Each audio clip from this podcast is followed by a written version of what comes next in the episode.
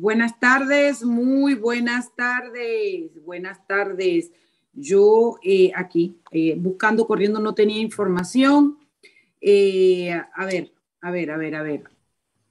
Erika, ayúdame. Aquí estoy. Bienvenidos a Sal y Pimienta, un programa para gente con criterio. ¿Cómo estás, Mariela? ¿Cómo te agarró la lluvia hoy?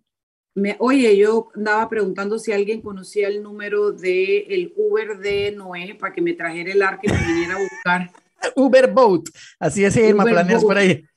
Oye, porque esto, pero no cualquier boat, el arca, hermano, estaba ahí sí, agua por todos lados. Sí, no, es que llovió durísimo. Yo, a mí me agarró la lluvia baja, bajando de Chorrera, que hoy estuve por el área de Chorrera haciendo unas diligencias, y en el camino me agarró la lluvia y, y palo de agua, y desde ese momento no ha parado de llover. Increíble.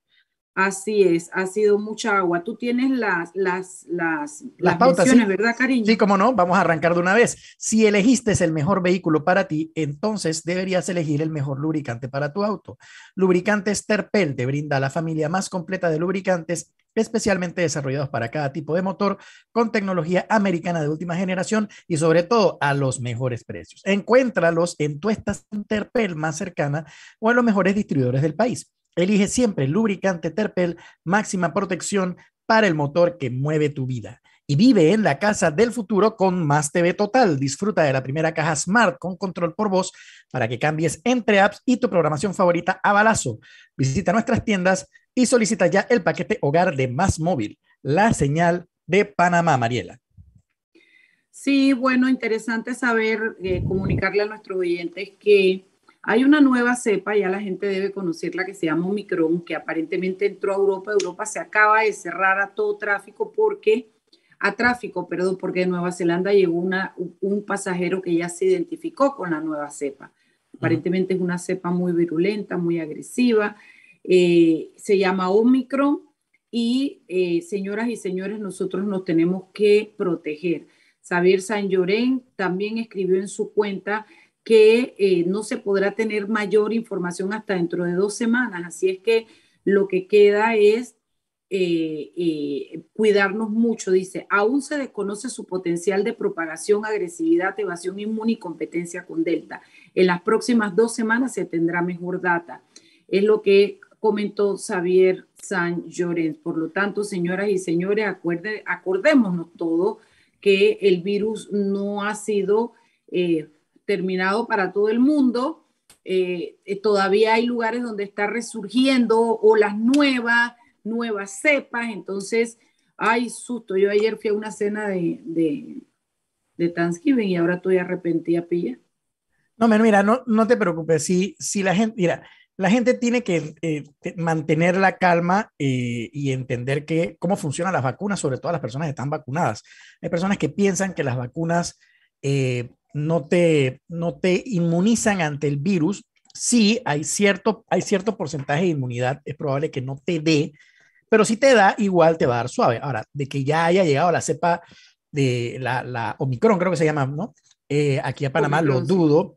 Eh, esta, esta cepa se detectó por primera vez en Sudáfrica, si no me equivoco, y Europa ha cerrado fronteras con eh, Sudáfrica precisamente y algunos otros países para evitar que... Ah, en Sudáfrica, fue, fue Sudáfrica. Exacto, fue en Sudáfrica. Y entonces, no, pero Nueva Zelanda fue una de las primeras que cerró fronteras. Entonces, eh, obviamente, como dice el doctor San Llorán, eh, hay que esperar un tiempo para poder entender cuál es, la, cuál es la capacidad o la fuerza de esta cepa. Probablemente no sea tan fuerte como la Delta, simplemente se detectó una nueva cepa y obviamente hay que tener mucho cuidado. Y todo esto se debe en, en parte al, al, al hecho de que mientras el virus siga corriendo libre en personas que no están vacunadas, se da la posibilidad de que el virus mute y se crean nuevas cepas. Entonces, por eso es que todo el mundo ha dicho y el mundo entero ha cerrado filas de que la solución o una de las soluciones para detener el avance del virus, no para erradicarlo, el virus lo vamos a tener para toda la vida, pero una de las formas de detener su avance es a través de la vacunación y por eso es importantísimo que se vacune. Entonces, aprovechando que acaba de decir esto y aprovechando el tema de la nueva cepa que apareció en Sudáfrica y que ya está en Europa y que muy probablemente ahora con Navidad, con el tema de los viajes, la gente viajando a España, regresando, etcétera, etcétera, lo ideal es que usted se vacune, tenga sus dos shots de vacuna y aproveche que recién esta semana se abrió el compás para que todo mayor de 18 años que haya pasado seis meses después de, su segundo shot o su segunda vacuna pueda inyectarse la vacuna de refuerzo. Así que usted aproveche, a, eh, vaya y vacúnese, porque esa es una de las soluciones para detener el avance del virus. ¿Ya tú te vacunaste la tercera? No, todavía me falta una semana. El, el 29 de noviembre cumplo los seis meses o sea que a partir del 30 de noviembre puedo ir. Mucha gente me ha dicho, no, pero estás del lado, ¿ve? porque a veces te dan chance. Bueno, pero para formar el filón. Para lo que falta mejor, ¿verdad? claro, claro, claro. Voy tranquilo y formo mi fila, voy temprano y, y, voy seguro de que me van a inyectar.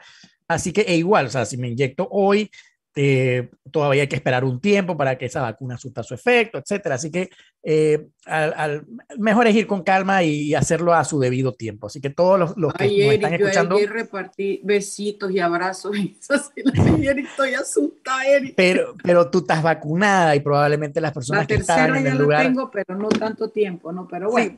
pero mira, tranquila. Bueno, de la mano de Dios voy a. Me la voy a rifar. Me, Como la dice Nito. de la mano de Dios, así que debo salir bien. Sí, mira, ya que dices eso, hay que tener especial cuidado en estos tiempos de fiestas. Sí, o sea, todos, estas fiestas van a ser diferentes a las del año pasado, sin duda alguna, porque hay más libertades, pero no nos confiemos, o sea, seamos precavidos, eso es lo que hay que hacer.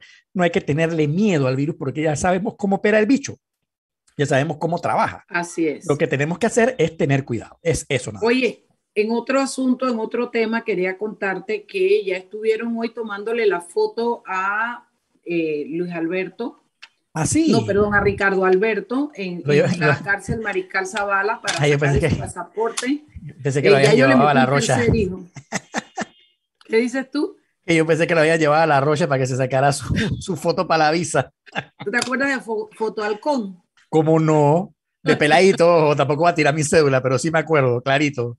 Le va a enviar Benetton. Bueno, lo cierto es que ya le, ya, le, ya le tomaron la foto, no sé con qué uniforme, con qué traje, no sé qué, así él hace como yo que se pone esto, ¿ve? para que no se vea lo que uno carga puesto. Pero bueno, la vaina es que el man ya sabemos que él desistió de todos sus recursos y todo para, la, para extraditarse voluntariamente, que lo extraditen y ya sabemos que los Estados Unidos lo está esperando con los brazos abiertos. ¿Cómo no? le, tiene, le tienen el micrófono instalado y una buena guitarra para que empiece su conciertazo. Vamos a ver qué dice. Pero bueno. Sí, la verdad es que ya está su, ya está su hermano allá y yo creo que cuando él dijo yo mismo, yo creo que de los dos hijos, esto es una percepción mía yo creo que el que más potencial tiene de hablar o de decir algo es Ricardo Alberto, ¿sabes? ¿Y por qué te da esa impresión? Ay, no te lo puedo decir. Ok, después me lo dice. Porque si la digo en radio voy presa. te agarra el innombrable y te pone tu vaina ahí, tu denuncia. Sí, sí, sí, sí, sí. Cosas que uno oye, cosas que algunas hacen sentido, otras no, pero es mi percepción. Lo que sí es cierto es que este dijo, yo, ¿sabes qué? Ya desisto de todos mis recursos, voy para adelante, voy por de Gringolandia. No logró llegar antes del día del pavo, le hubiera tocado pavo probablemente, pero va para allá y eh, bueno, todos miramos hacia allá, ¿no? Porque consideramos que puede ser el inicio de algo, aunque la verdad es que con, la, con lo, a mi juicio, con lo mal padre que ha sido su padre, no veo cómo, porque estamos advertidos de que se requiere que esto ellos entreguen o logren que alguien que no haya ido vaya de los más altos rangos y, que tenga información que ofrecer y a ver quién, quién es el que más alto rango pueden entregar ellos en esa operación, no lo sé. Puede ser que haya otras personas, no lo sé. Me da la impresión de que el padre puede ser el que resulte haber sido descrito como un alto funcionario en ese gobierno y además familiar, no lo sé pero lo cierto es que hay ahí toda una trama de telenovela, como le gusta decir al innombrable, que puede ser que comience con el capítulo 1 de que ellos llegan a Estados Unidos. Así es ah, que no se pierda el próximo capítulo de su telenovela Buscando a Loco. Amanecerá y veremos. Vamos a ver qué pasa. Digo, estamos, ah, estamos a expensas de cualquier sorpresa. Sí, hay algo que, que, me gustaría comentar, yo no sé si es noticia para muchos o no, pero uno que está involucrado en esta actividad, yo en el derecho de familia y en todas estas vainas, leí en el diario La Prensa que han, han caído 34.6% los homicidios en lo que va del eh, femicidios, perdón, en lo que va del 2021. Eso quiere decir que el año pasado, eh, eh, eh, vamos a leer la noticia porque a mí particularmente me, me, parece de sumo interés porque algo se está haciendo bien en, estas, en este tema. Dice que los números del Ministerio Público indican que los femicidios disminuyeron 34.6 en relación al año pasado al pasar de 26 casos entre enero y octubre del 2020 al, a 16 en el mismo periodo del 2021.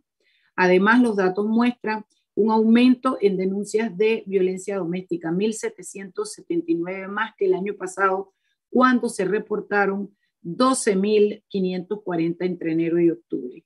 Las autoridades plantean que hay mayor confianza por la parte de las víctimas para denunciar los actos de violencia y que esto en gran parte se debe a las campañas de sensibilización. Eh, bueno, yo te voy a decir lo que creo. Lo que pasa es, hay más educación. Ya dejamos de pensar que entre pelea y marido y mujer nadie se debe meter. Creo que hemos llevado suficiente educación para entender que ninguna mujer se merece que le peguen por nada, ni aunque queme al marido.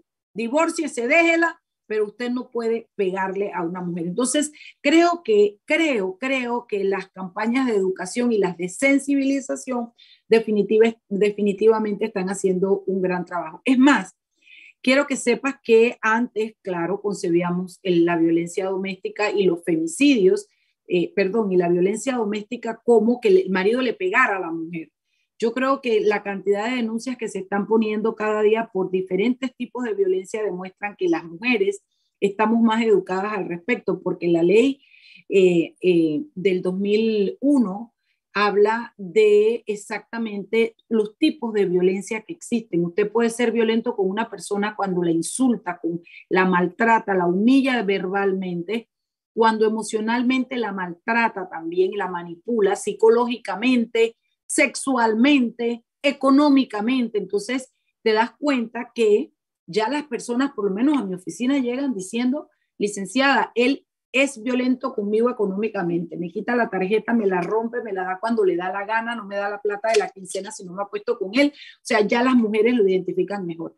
Y esto lo traigo a colación porque el femicidio requiere igualmente campañas de sensibilización más allá de mantenernos informados de cuántos cuántas muertas van, porque eh, de verdad que ese, ese sentimiento está tan arraigado en el machismo nuestro, el latinoamericano y el panameño, especialmente digo yo porque es la realidad que vivo, que los hombres creen que las mujeres les pertenecen y cuando las mujeres los quieren dejar o les son infieles o sea lo que sea, son capaces de matarla en un momento de ira sintiéndose todopoderosos y dueños de la vida de esa persona. Entonces, Eric, para mí es una buena noticia este, esta disminución en los femicidios. No, sin duda. Mira, yo quiero ser optimista y pensar que todos esos factores que mencionaste influyen. Sin embargo, sí hay una realidad que, que quizás pueda estar pesando, estoy especulando, yo no soy un experto en el tema, pero sí hay una posibilidad que puede estar pesando, hay, hay un factor que puede estar pesando y es el hecho de que en el 2020 estábamos en pleno encierro. Entonces, probablemente eh, era como que más caldo de cultivo para que se dieran estos hechos, sobre todo de violencia, ¿no? De agresión, de verbal, eh, físico. Eh, obviamente, como estábamos encerrados, quizás e, era más propenso a esto. Ya en el 2021 no estábamos encerrados, de, bueno, si acaso las primeras dos semanas de enero pero de ahí en adelante hemos gozado cierta libertad que probablemente ha también influido a que haya disminuido, pero no, es, no, no dejo de pensar en que lo que dices es cierto, o sea, sí ha habido una buena campaña para tratar de, de concienciar a las personas y sobre todo educar a las personas, como tú mencionas, sobre el concepto de la violencia que no necesariamente tiene que ver, tiene que ser una violencia física, sino también, como mencionas, una, una violencia monetaria, una violencia verbal, etcétera. Así que bueno, y al fin y al cabo son buenos números, que creo que eso al sí, final son buenos números. y es lo que importa. decirte algo que, que, no, que no acoté, y es el hecho de que la educación también ha servido para los propios hombres, porque la cantidad de gente que va presa por violencia doméstica y los casos que agarran por femicidio, eh, denotan eh, que, que, hay una consecuencia. Entonces creo que eso disuade de alguna manera también a los hombres y a algunos los, los, educará el hecho de saber, oye, esto no se puede hacer. La verdad es que ya no es como antes, que tú le metías aguante a tu mujer y no se metía nadie. Y además la mujer iba de la mamá y la mamá le decía, hija, aguante, que así es el matrimonio y se tiene que quedar para toda la vida. ¡Wow! Bueno, son las 6 y 16 horas de irnos al cambio. No se vaya porque hoy tenemos un programa muy ameno. Es lo que esperamos acá en Sal y Pimienta porque hoy vamos a hablar del bicentenario, no desde el diálogo, y no del diálogo eh, eh, que han hecho aquí en Panamá, sino de cómo ocurrieron los hechos hace 200 años. Y estoy seguro que estoy segura que muchos de nosotros no conocen ni la mitad de, de la historia. Y créanme que hay bochinche, hay situaciones internacionales, es bien interesante. Y tenemos hoy a Julio César Pérez, quien es abogado y es profesor de Derecho en la UMA. De Derecho es eh, Julio César, ¿verdad? Sí, de Derecho. Ok, y él nos va a conversar, un hombre jovencito, pero que le ha metido tiempo y cráneo a la situación, así que no se vaya, que cuando regresamos le prometo que usted que está en ese tranque la va a pasar bien con esta narrativa que vamos a tener. Jimmy, vámonos al cambio.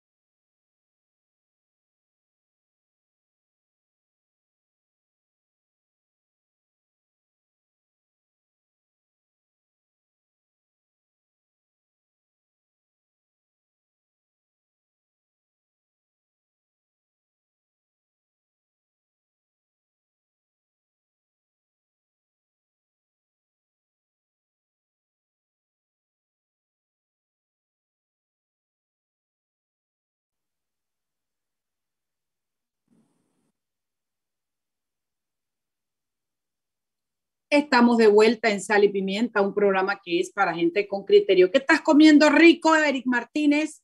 Estoy, estoy degustando unos manieses. Manieses. Manieses. Exacto, sí. No, me, que me, como me agarró la calle, no tuve chance de almorzar, almorzar algo ligerito y vengo con una hambre. Así que después de este show, después, después de este programa, atracón violento. Comida no fuera porque cayó un diluvio, yo te, yo, yo te decía, vente a comer un arroz con pollo que hice hoy al mediodía, porque hoy trabajé desde mi casa.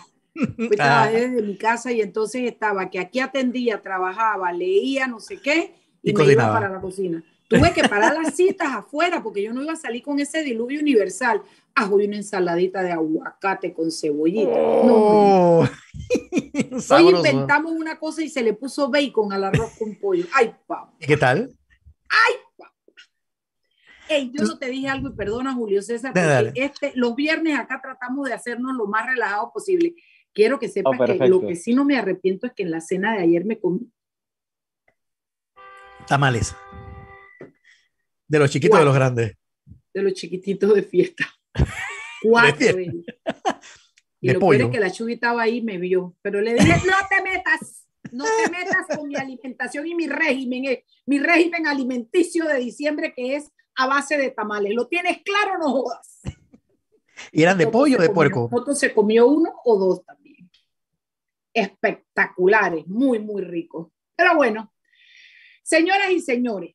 Un momento, Mariela. Ah, dímelo. Antes de arrancar, antes de arrancar, antes de arrancar. Cierto, arranca, tenemos, tenemos que darle espacio, perdón, a las personas que hacen posible este programa y esta entrevista muy especial para el día de hoy. Estimado usuario, durante tu viaje en metro, refuerza tu protección para evitar el COVID-19. Usa mascarilla correctamente, pantalla facial que cubra ojos, nariz y boca y viaja en silencio.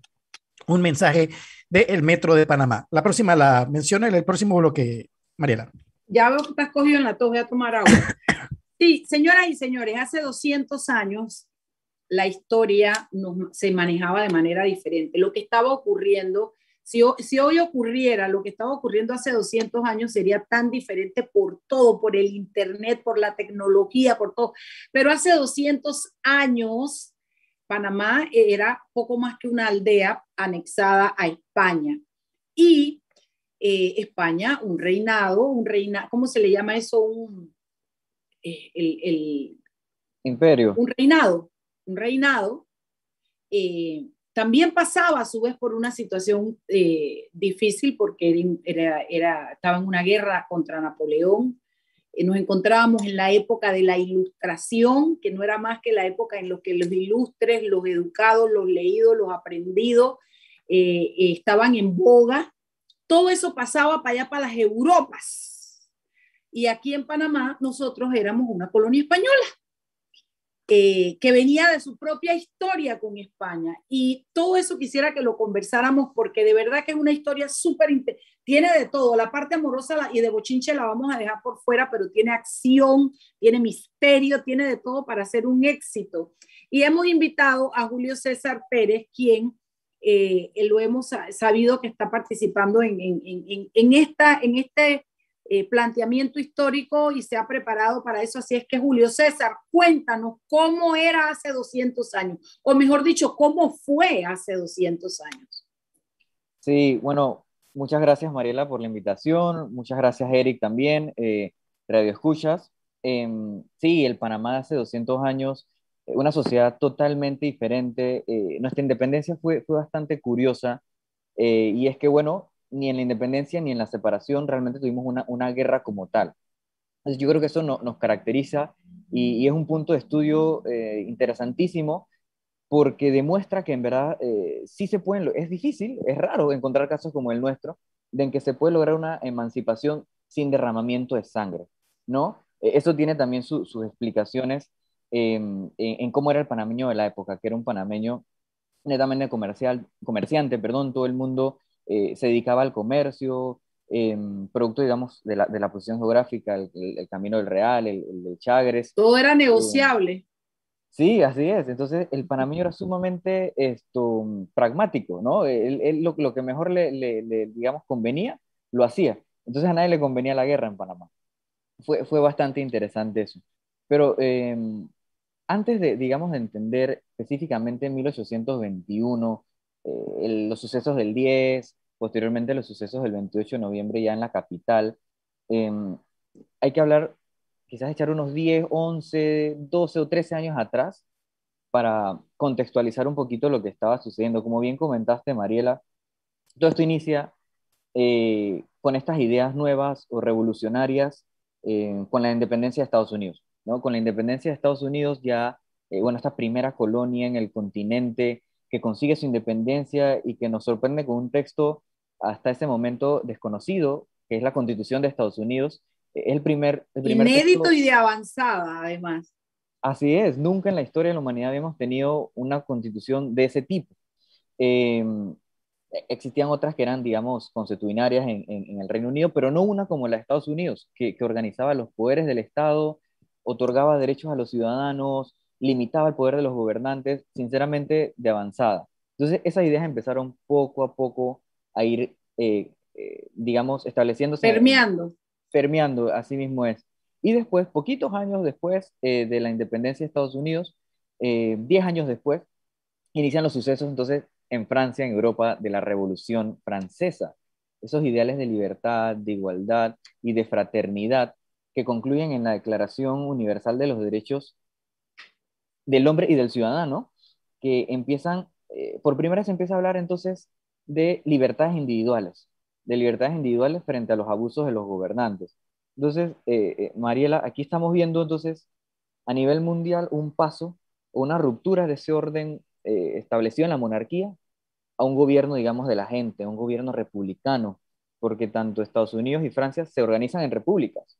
Entonces, empezamos a ver e-, ese, ese cambio de mentalidad de, digamos, que se caen las monarquías e inicia el gobierno de la gente, del pueblo, a elegir sus propios gobernantes. Eh, digamos, a ¿Cómo llega eso a Panamá? En el, en, ¿Cómo llega eso a Panamá y cómo se refleja con los españoles? Cuéntanos un poquito eh, qué estaba pasando. Yo creo que hay cosas muy interesantes que decir allí, como por ejemplo que nosotros en el momento en que España decide entrar en, bueno, entra en su lucha contra Napoleón, hay un, hay un desconecte completo con nosotros y con todas sus colonias, porque ellos estaban en ver cómo salvaban su vida, su reinado, su vaina, estaban sacándose la mugre con Napoleón, no era el momento para mandarnos plata porque había una manera en que, en que el reinado eh, subvencionaba sus, sus colonias y les mandaba, no era el momento para nosotros ni para ninguna de sus colonias porque toda su plata la estaban gastando en la guerra y defendiéndose. Y se decide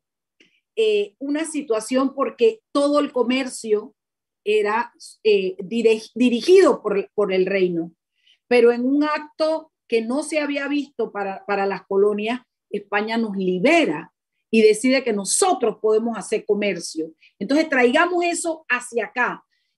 España nos libera y nos dice, vaya y haga usted su comercio con, su, con sus puertos, con sus naves, con, haga usted comercio. Sí, en efecto, en efecto. Eh, eh, con, la, con la invasión francesa de España eh, se complican las comunicaciones de, de, la metrópoli con, con acá, con, con, con, las colonias. Y entonces los pueblos de, de América, las colonias de América, aquellas que, no todavía, que todavía no habían entrado en ese proceso eh, revolucionario independentista, entre ellas Panamá, eh, Panamá dice, ok, si no tenemos rey, porque España está invadido, ¿dónde recae el poder? Bueno, el poder entonces recaía en los cabildos. ¿Qué eran los cabildos? Era como una especie de decir las juntas comunales de hoy en día, ¿no? Eh, donde está la representación de los vecinos y demás. Entonces, allí... Estaba formado por los más ilustres de cada área, ¿no? Exactamente, por, por los ciudadanos más ilustres de cada área. Y ya también se había dado un gran cambio, y es que en, la España de, siglos anteriores, o en las colonias de España de siglos anteriores, eh, muchos de los cargos públicos eran comprados, se compraban. Entonces, ya después, eh, en 1810, 1815, estos puestos ya son incluso electos por votación popular. Y aquí eh, viene la respuesta a tu pregunta, Mariela. La constitución de Cádiz cambió mucho. Esa constitución que por primera vez le, otorga representación a los pueblos de las Américas en las Cortes de España. Entonces empezamos a, saborear la libertad.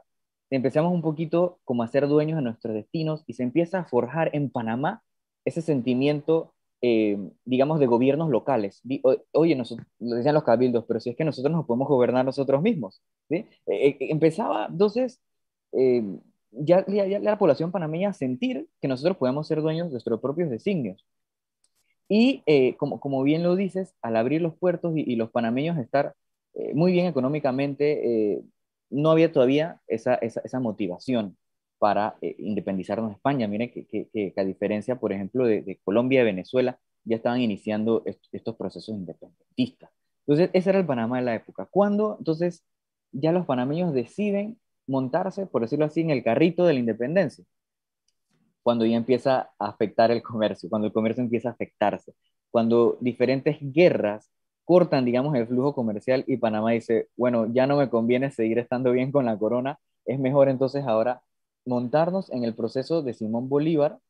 Y, aquí, aquí algo interesante eh, que, algunos historiadores han comentado, y es que Bolívar, entre los planes de, Bolívar, estaba que si Panamá no hacía nada por independizarse, Bolívar iba a movilizar sus tropas hacia el istmo para expulsar a los españoles que estaban acá.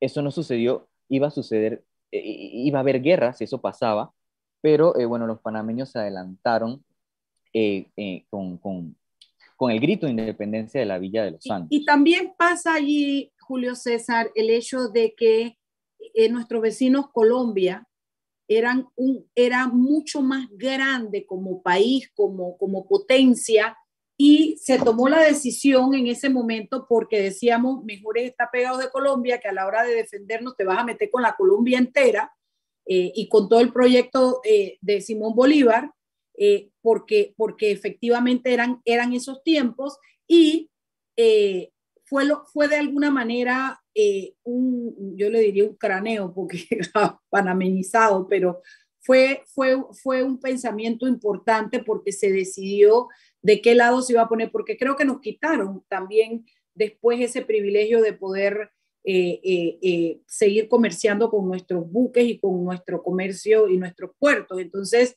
ellos dijeron, ¿sabes qué? Cuando perdimos el privilegio, dijeron, no, pero si nos conviene más Bolívar. Y encima con Bolívar tenemos aquí al lado a Colombia, que es más grande y que nos puede proteger. Así es que allí comienza como a, urdirse el plan. Sí, y, y, muy interesante eh, lo que comentas, porque en esa época la moda, por decirlo así, era formar grandes bloques. Eh, recordemos que también los países centroamericanos en un inicio no eran como la, la Centroamérica que hoy conocemos, que está dividida en diferentes países. Eh, en ese momento era un bloque desde Costa Rica ajá, hasta, hasta Guatemala. Guatemala. Era, así es. Entonces, en ese momento los países se estaban agrupando por precisamente una de, las cosas que mencionaste, Mariela, que fue el miedo a la reconquista, a que una vez España, ya solucionase todos los problemas que ellos tenían allá, volviera de nuevo con fuerza a tomarse las colonias que había perdido. Y, eso es un pensamiento muy interesante que se puede trasladar eh, al derecho internacional público de esa época, que, era el, En latín es el iuti possidetis juris, en español es como poseías, poseerás. Entonces, claro, Bolívar decía, bueno, como Panamá forma parte eh, de, em, del virreinato, eh, del cual también forman parte Bogotá y, Quito y Guayaquil y, Caracas, pues entonces debe ser parte de nosotros. Entonces, por eso fue que Panamá se une a... Ok, fíjate, es, es el momento de irnos a un cambio. Y ahí acabas de mencionar a Guayaquil. Me gustaría que saltáramos entonces a cómo fue cómo se urdió el plan y cómo se ejecutó es paso por paso y cómo nosotros nos copiamos de lo que habían hecho los ecuatorianos, lo hicimos aquí, funcionó también. Eh, esa parte es sumamente interesante, la vamos a ver cuando regresemos al campo. Vámonos.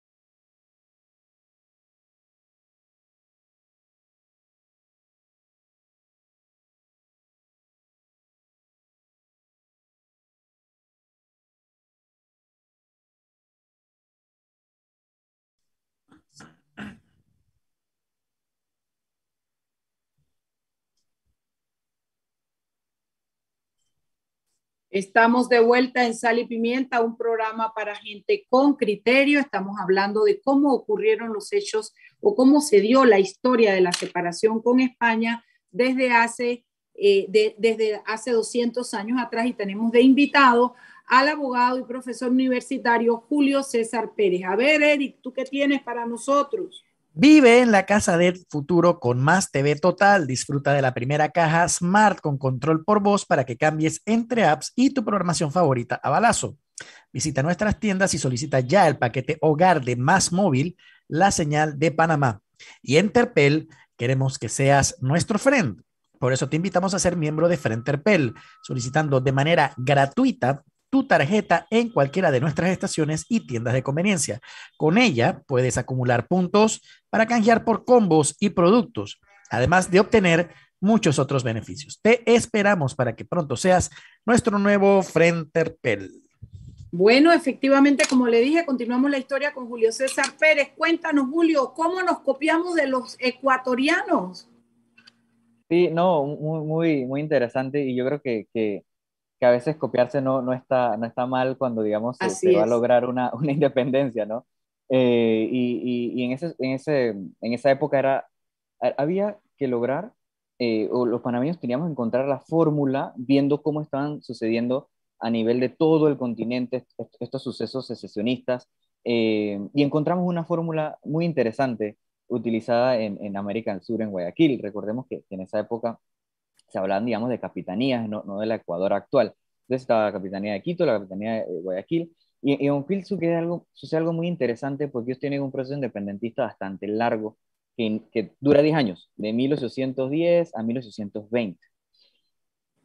En el tramo final, que es el, el que nos interesa, el tramo final, los alrededores de 1920, eh, ya como las tropas eh, de Bolívar, eh, comandadas por, por, por, su general Sucre, que fueron los que llegaron a Guayaquil, eh, se encontraron con em, se encontraron con las fuerzas realistas, así se le llamaban a, por decirlo así, a los soldados de España, eh, por el rey, los realistas, eh, bastante debilitadas, bastante debilitadas, bastante diezmadas, em, y también muchos no habían recibido su paga, no habían recibido su paga porque, pues, como había una, una guerra entre los independentistas y los realistas, Em, la moral del ejército español eh, realmente estaba bastante, bastante baja en Guayaquil en 1820. Entonces, fueron esta suma de factores lo que al final del día facilitaron em, que Guayaquil también, eh, en su tramo final de su independencia, eh, pudiera promulgarla sin, digamos, derramamiento de sangre. Porque al estar la moral del ejército realista bastante diezmada por, digamos, la falta de cobro y por estar también bastante debilitadas, porque tenían que luchar en muchísimos frentes. Y las tropas de Bolívar estaban avanzando muy bien y bastante rápido. Em, se encontró, digamos, este vehículo en el cual a muchos de los, de los realistas se les pagaba para que se embarcaran y regresaran a España. ¿sí? Es decir, como una especie de tregua para que tampoco, eh, digamos, como, como, no iba a morir nadie, no es que simplemente los españoles se iban a rendir y después lo iban a, a acabar, sino que, bueno, se les pagaba, se les conducía eh, hacia, digamos, un barco y regresaban ya a, a, España o los que querían se quedaban en Guayaquil sin ningún tipo de problema. Eso fue más o menos la fórmula eh, eh, que utilizamos en Panamá un año después, en 1821, una fórmula bastante buena. obviamente no, había, no tenía nada por qué morir nadie, las, las, consecuencias iban a ser peores y nos adelantamos incluso a lo que comentábamos en el bloque anterior, que eran las ideas de Bolívar de darle un plazo a Panamá y, y si ese plazo no se cumplía, entonces ya el venir con Santander a eh, eh, expulsar a las tropas españolas del Istmo. Sí, así fue. Eh, y nos copiamos, digo, porque, bueno, los, los, los, ecuatorianos, ni o sea, se reunieron los comerciantes, la gente que tenía dinero, y entre todos recogieron un dinero y dijeron, vamos a pagarle a los soldados que no se metan con nosotros, que no haya derramamiento de sangre, que se vayan para su país tranquilo y esto y con eso nos quitamos encima este yugo. Así lo hicieron, así lo hicimos en Panamá. Se recogió el dinero para pagarle a los soldados, lo cual dejó casi en quiebra a todos estos comerciantes y con una gran falta de dinero para seguir operando el país. Además, y me gustaría Julio César que lo aclarara, que los panameños aclaramos de una vez en la misma carta que mandamos a decir lo que estábamos diciendo de una vez y ahora somos parte de los grandes, ahora nos llamamos así, nos pegamos al otro. Cuéntanos un poquito sobre eso. Sí, nuestra carta de independencia, eh, nuestra acta de independencia, que dicho sea de paso está perdida, no se sabe dónde está, lastimosamente, eh, se le ha perdido el rastro. Em, dice muchas cosas en poquitos artículos. Una de ellas es que se decreta la independencia e inmediatamente, en ese mismo instante, se une, digamos, a Colombia. Eh, y también dice algo, en consecuencia, justamente lo que acabas de comentar, Mariela, y es que la misma acta reconoce que como que se le va a regresar el dinero, no lo hizo a sí mismo, es una cuestión interpretativa, que se va a regresar el dinero que se tuvo que gastar para, digamos, pagarle a las tropas para que se fueran. Eh, claro, porque muchos, muchos comerciantes estaban prácticamente que quebrados, también con préstamos forzosos que en, que en algún momento se les había pedido. Sí. sí, entonces nuestra acta de independencia eh, es un documento muy bonito, ojalá algún día se encuentre el, el, el original. Eh, no está aquí en Panamá, no está en Bogotá, en Madrid tampoco está. Entonces, ¿Y cuál fue el último lugar donde se supo que estaba? Lo que he escuchado que han dicho por ahí es que se envió a Bogotá. ¿Pero de dónde? Bogotá. ¿De, dónde? De, España. Ah, de Panamá. Ajá, de Panamá. Como el, el, acta viajó a Bogotá después. Ajá. Ajá. Y después de ahí, como que hay quien dice que en algún momento llegó a Madrid, otros dicen que, eh, que pudo estar, digamos, en, en alguna plaza importante. Eh, cuando me refiero a plaza, me refiero, digamos, a alguna ciudad de, de cuando éramos parte de, de, Gran Colombia. Ajá. Pero realmente no, no se sabe. Julio, fíjate, ahora que mencionas el tema del, del, acta y la independencia, yo no sé si tú has escuchado, yo sí, varias veces, la, la, confusión o el debate que siempre ha existido de si fue una separación o fue una independencia. No sé si tú has escuchado de eso y si, si tienes alguna buena respuesta para, para ese debate. Sí, eh, realmente, realmente en la práctica, si me preguntas, a mí, yo diría que son sinónimos. Okay. ¿Y, y, por, qué, por qué digo eso? Porque sí, con España siempre se nos dice independencia, eh, pasamos, digamos, del régimen español a unirnos a la Gran, a la Gran Colombia. Pero en 1903, eh, ochenta y tantos años después, se dice que Panamá se separa. Eh, yo creo que realmente también es una independencia porque Panamá realmente nace como un Estado libre, soberano y dueño de sus designios en 1903. Durante la época de anexión a Colombia, si bien Panamá durante un momento, cuando fuimos eh, Estado federal, gozamos de cierta autonomía, igual desde Bogotá se controlaba Panamá, ¿no? Entonces, eh, yo, creo que son quizás para distinguir o diferenciar de, la, la, época colonial panameña la época de la anexión a Colombia y ya después nuestra vida ya como república independiente, soberana, es decir, como un Estado hoy, como hoy en día lo conocemos. Pero mm, mi opinión muy, muy personal es que realmente yo los tomaría como sinónimos, porque la independencia es ya cuando un país eh, es soberano eh, sobre, sobre sus designios y, digamos, nadie influye o manda sobre sus decisiones. Y, obviamente, como, como, perdón, Mariela, y obviamente como la historia es mucho más reciente, en el tema del, de, la, de cuando nos independizamos de Colombia, hay más historia, ¿no? O sea, hay, eh, hay mucha más documentación porque se habla de las negociaciones entre los norteamericanos, los franceses, eh, Colombia, el tema del canal por Nicaragua. O sea, obviamente en 1903 tiene mucha más información que la separación que tuvimos con Colombia, pero en ese entonces hubo más o menos el, el, mismo manejo, los mismos intereses, o sea, se dio la separación de Panamá de, de, de, España, se dio igual bajo términos similares o no? Vamos a parar ahí, la respuesta nos la va a dar Julio César cuando regresemos de este cambio. Jimmy, vámonos.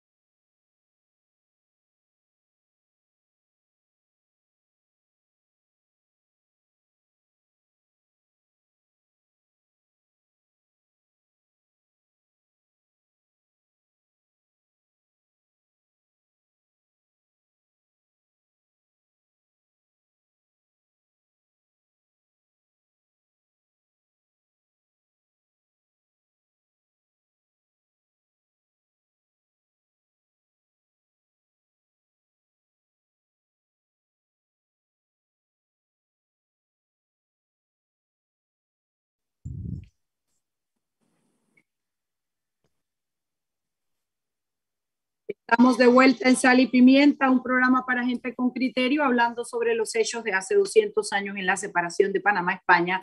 Nos acompaña Julio César Pérez, quien es abogado y profesor universitario. Julio, te dejaron una pregunta en el aire.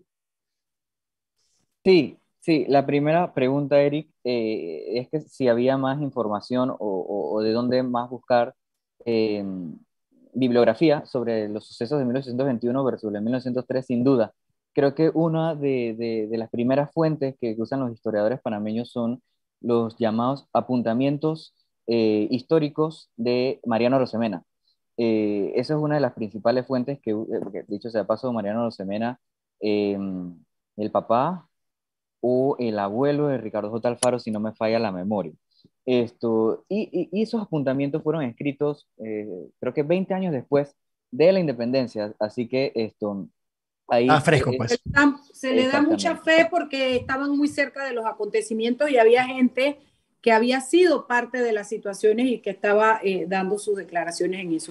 A ver, nos queda poco tiempo, Julio César, y por eso quiero aterrizar.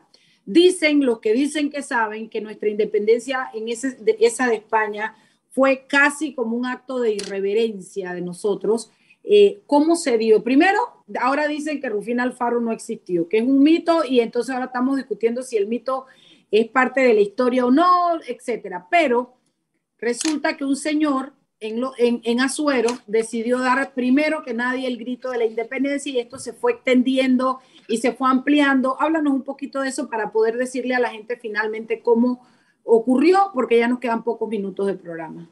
Sí, Días previos al 10 de noviembre de 1810, eh, uno de los últimos eh, gobernantes que, tuvo el istmo, además de, José Fábrega, em, empezó a pedir préstamos forzados a los panameños porque una de, las ideas de, estos coroneles que España enviaba era recuperar y pelear contra, por ejemplo, las fuerzas de Bolívar. Para eso se necesitaba dinero. Como en el istmo no había dinero, porque estaban las guerras por todos lados, se empezó a pedir de, manera obligatoria dinero a los comerciantes, a las personas que podían dar. Esto obviamente empezó a molestar eh, en, gravemente a, los panameños. En el interior también había un problema también con las tierras. Eh, fue un desastre, digamos, lo que estaban haciendo en, ese, tiempo los españoles que se enviaban desde la península para recobrar dinero. Entonces, en, en, la Villa de los Santos, un señor que se llamaba Segundo Villarreal, fue eh, uno de estos, eh, de estas personas que alzó o, que caldió los ánimos para em, decretar la independencia en la Villa de los Santos. Entonces, esta fue una de las, de las, de las causas últimas. Estos préstamos forzados que ya estaban poniendo contra las cuerdas eh, directamente al panameño, a los comerciantes, no había mucho dinero, entonces ahora les quitaban la plata, un desastre. Cuando en la capital, que ya también estaban planeando la independencia para diciembre, en la capital las élites estaban planeando la independencia para diciembre, se dan cuenta que se les adelantaron allá en la villa, envían un, José Fábrega envía eh, una comitiva a, Suero para ver qué estaba sucediendo, eh, diciéndoles como que desistieran de eso, y se da cuenta que no, que, realmente eh, e, era en serio, y em, al final, días después, 18 días después, en Panamá, ya formalmente desde la capital, se decreta esta, este, este, acto, ajá, la independencia. Con el tema de Rufina, bueno, eh, allí no se ha encontrado, o los historiadores no han encontrado registros históricos de su existencia y, y, bueno, recordemos que en esa época unas formas de encontrar registros históricos eran en las iglesias, ¿no? Bautizos, nacimientos y demás. Em, y había otro señor importante en, en Natá, eh, Francisco Gómez Miró, que también fue decisivo en, en la independencia, porque también... Es que tengo entendido que primero fue segundo, eh, ¿cómo se llamaba? Eh, Francisco Gómez Miró. Sí, Francis, no, el de... El de, el de, el de Ah, eh, segundo Villarreal. segundo Villarreal lo hizo en Azuero. Posteriormente no, no recuerdo la historia bien porque ah, uno fue en, en Natá de los Caballeros, se hizo otro grito y uno tercero incluso, que no recuerdo dónde fue. ¿Tú te acordarás? Sí, la última, son tres actas de independencia que Panamá tiene en Santiago, en Santiago de Veraguas. que creo que fue la más completa y que dijo, espérate un momentito, ya han hecho dos, pero le falta mucho y esta fue confeccionada como de una manera más integral, más completa, contemplando muchos más temas, ¿no?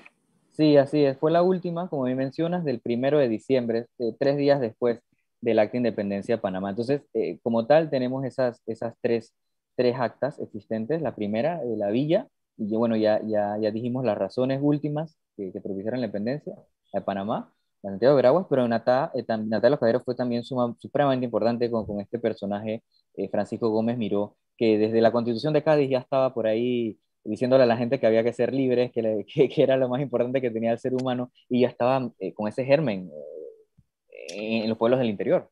Es que el, el, periodo de la ilustración en Europa, que fue, causó furor, porque como lo dijimos hace y lo mencionó también Julio, eh, le trajo al hombre una concepción de vida nueva que no existía antes. Era, éramos, estábamos, éramos vasallos de un rey, teníamos que pagar tributo, no podíamos hacer nada que el reino autorizara y éramos, e, esa era la concepción de medio mundo en aquella época, por decirlo de alguna manera.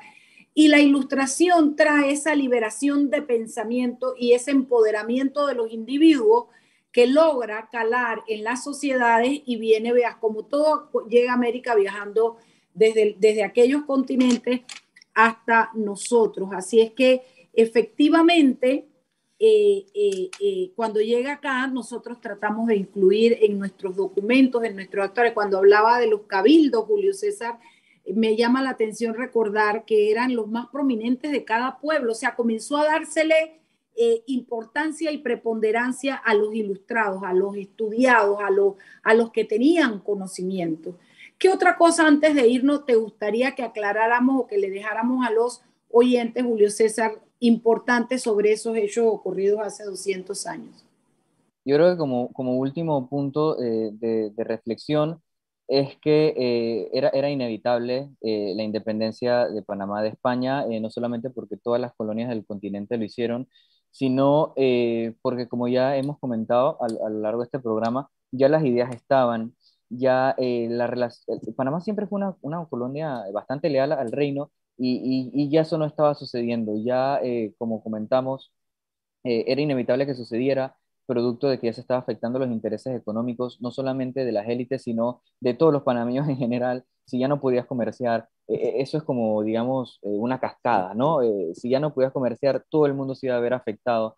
Y, la reflexión final era que la, la independencia era inevitable, se iba a dar, y creo que los panameños fuimos en esa época muy, muy inteligentes y utilizamos eh, las mejores armas que teníamos ah, de nuestro lado, que era eh, e, esa, digamos, conflagración eh, para, digamos, expulsar a los españoles sin ningún derramamiento de sangre. Y yo creo que eso es importantísimo y tenemos que recalcarlo mucho, que, aquí en Panamá, un, un, territorio que era tan importante para la corona por, por ser de tránsito, aquí pasó 60% de la plata que iba, digamos, de las minas de, del Perú y de Bolivia, eh, que al final logra su independencia sin, sin una sola, digamos, bala de, mosquete o de aracabuz. Julio, guardando proporciones, ¿se puede decir que todo esto se debió a un bloqueo económico, pues? Eh, sí, producto de las guerras, sí, sí, sí. Pero además, déjame, contarte algo, querido Eric, que nos separamos de España porque ya estábamos hartos que no pudiéramos ejercer el comercio, que dependiéramos de ellos y de todo lo demás. ¿Y qué resulta? Que la anexión a Colombia tampoco nos salió tan bien, porque fueron como 30 años, no recuerdo cuántos años, de vaca flaca, donde de a vaina, imagínate, nuestros comerciantes que habían quedado quebrados por haber podido subvencionar el pago a, a, los soldados. No había circulación de dinero y Colombia, que estaba enfrascada en su propia eh, plan bolivariano, etcétera, etcétera, y nosotros quedamos muchos años facturando menos de lo que facturábamos cuando estábamos anexados a los, a los españoles. Entonces, la, imagínate el descontento y desagrado de la gente que decía, quebramos, invertimos todo, nos arriesgamos, nos unimos a Colombia. Y no fue peor. Y no nos está yendo bien. La historia cambió, por supuesto, después. Es otra parte de la historia que ya no nos da tiempo de contar hoy, Julio César.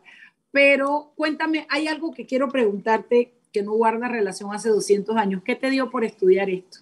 Pues tú eres un pelado, yo soy una vieja que lo vengo yendo desde que me acuerdo en historia y en todo, porque a nosotros nos daban historia, historia bien completa, recuerdo muy bien eso. Pero tú, que eres un pelado de la nueva ola, millennial seguramente, ¿qué te dio por esto, por estudiarlo? Sí, sí, soy, sí, soy millennial. No, no, soy historiador, pero desde que yo estaba en la escuela, la historia era mi materia favorita, me encantaba. Eh, me ponía a leer de más, eh, incluso, digamos, me adelantaba capítulos. No sé, siempre me llamó la atención la historia. No sé si, si, si, si no sé, será algún tipo de nostálgico o algo, pero, pero siempre. ¿Y has pensado escribir algún libro o hacer algo en consonancia con ese gusto que tienes por la historia? Deberías. Debería hacerlo yo, yo creo que está dentro de mis planes a corto, mediano plazo. Claro. Algo tengo que hacer. O aporte. sin, duda. sí, es que tienes, tienes que dejar eso, tienes que dejar eso. Realmente eh, los panameños necesitamos más sentido de pertenencia. Y créanme que las dos historias de separación nuestras son sumamente interesantes, ricas. Eh, y, eso cuando tú lo conoces y lo sabes, te da algún sentido de algunas cosas. Por ejemplo, la corrupción y el contrabando, que no nos metimos ahí porque no nos daba tiempo, pero desde aquella época, ustedes no saben que lo que pasaba aquí en Panamá con relación al contrabando y a la corrupción. Entonces, hay algunas cosas que traemos como en, lo, en el ADN y que tienen y que explican eh, algunos hechos de actualidad. Siete de la noche, dímelo, Eric. Julio César, antes de irnos, tú esta información tú la compartes, tienes redes sociales, si alguien quiere seguirte para conocer un poquito más de esta historia, o sea, ¿cómo podemos contactarte? Pues? Bueno, en Instagram, eh, Julcepe es mi Instagram. Eh, Julcepe, o sea, ajá, Jul de Julio, C de César y P de Pérez, ¿no? La C con la E y la P con la E. Ok, Julio César Pérez, Julcepe, perfecto. Arroba Julcepe, pues.